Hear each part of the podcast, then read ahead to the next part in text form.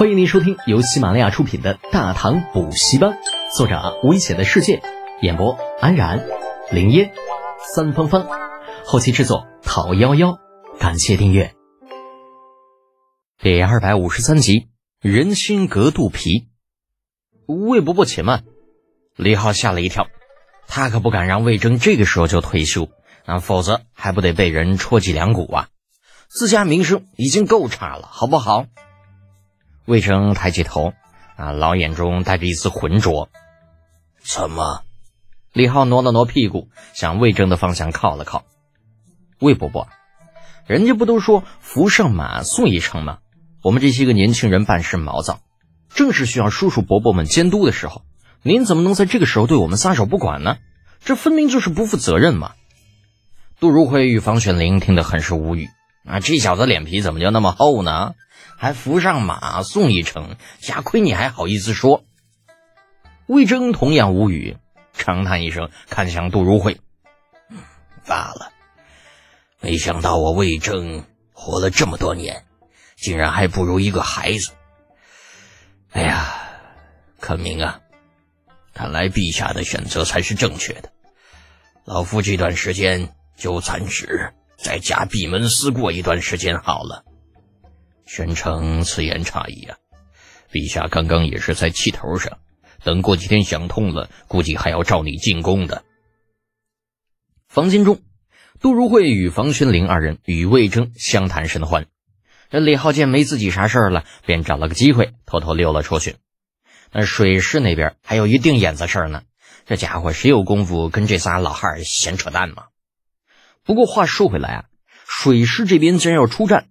那自己这个都督到底要不要跟着出战呢？若是出战，怕是短时间内很难回长安；若是不出战，呃，放手下那帮家伙出去，鬼知道能把仗打成什么样啊！那思来想去，李浩还是觉得有些不放心。千鸟在林，不如一鸟在手。这蝗灾啥的，说到底，那也是明年才会发生的事情，到底会不会发生还不一定呢。还是先顾着自己那一杆为了二百贯就能够抹脖子的手下吧。回到家中啊，老头子和老娘全都在呢。老两口坐在花厅里边，面沉似水，一副三堂会审的样子。李浩见状，哪里还不知道发生了什么事吗？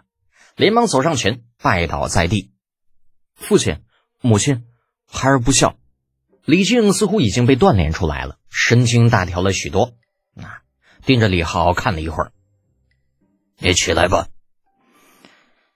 此次出征，万事小心。谢父亲。李浩从地上爬起来，偷眼打量着自家老娘。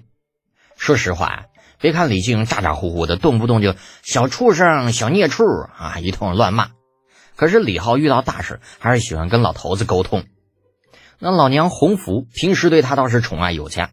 可也正是因为如此，才使得李浩在面对他的时候，总有一种愧疚的心理。在这样的情况之下，很难理性的交流。但奇怪的是，这一次啊，老娘竟没有像以前那样宝啊贝儿啊的数落自己。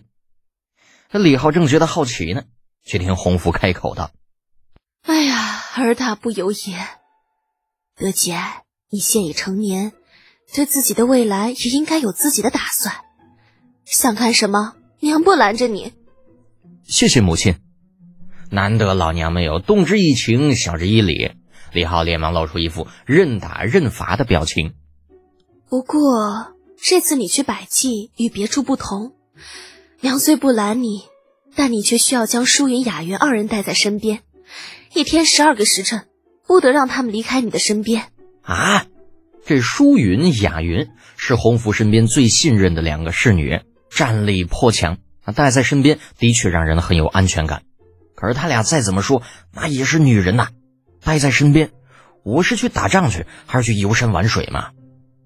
娘，李浩想要拒绝，才叫了一声娘，就被洪福打断了。此事就这么定了，回头让你爹给他们两个安排个身份。你若敢不答应，娘宁可被陛下下令责罚，也会把你留在京中。嗯，得。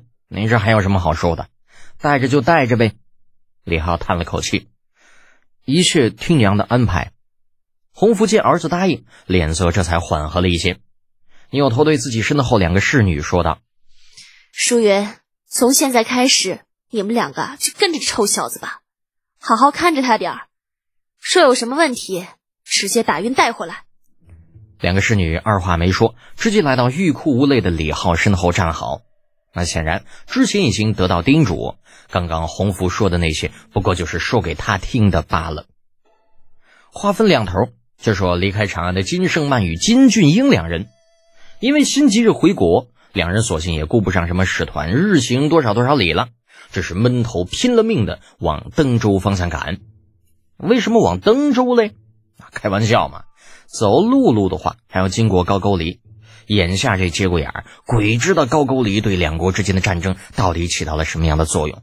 那万一被他们扣下了，这可咋整呢？至于说走水路会不会遇到百济水师，嗯，听天由命吧。早点回到新罗才是真的。日暮时分，潼关，这赶了一天路的新罗使团再次停了下来。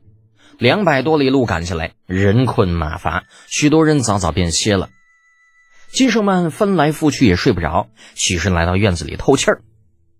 不想啊，那金俊英也没有休息啊，见他出来就招呼道：“圣曼，堂兄。”金圣曼缓步来到了金俊英的身边，见金圣曼欲言又止，金俊英问道：“嗯，有心事？”金圣曼沉默片刻。堂兄，你为什么要答应李德简？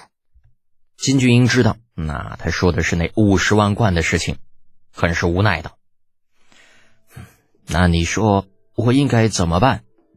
眼下这个情况，就算明知道唐人在狮子大开口，我又能如何？你可以拒绝。拒绝？”金俊英反问了一句，不等金圣曼说话，便自顾自的说道。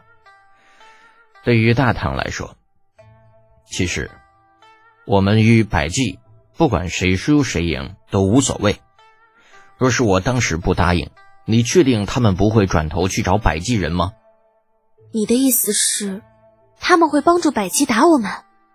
那金圣曼的脸色变得难看了许多。长时间的接触，他自认为与李浩就算不是知己，也算得上朋友。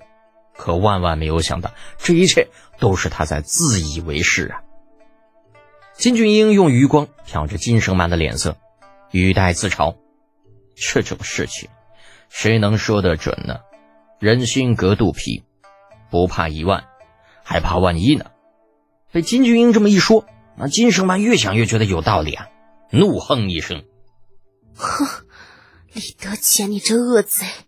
亏本公主还相信你是个好人。”本集播讲完毕，安然感谢您的支持。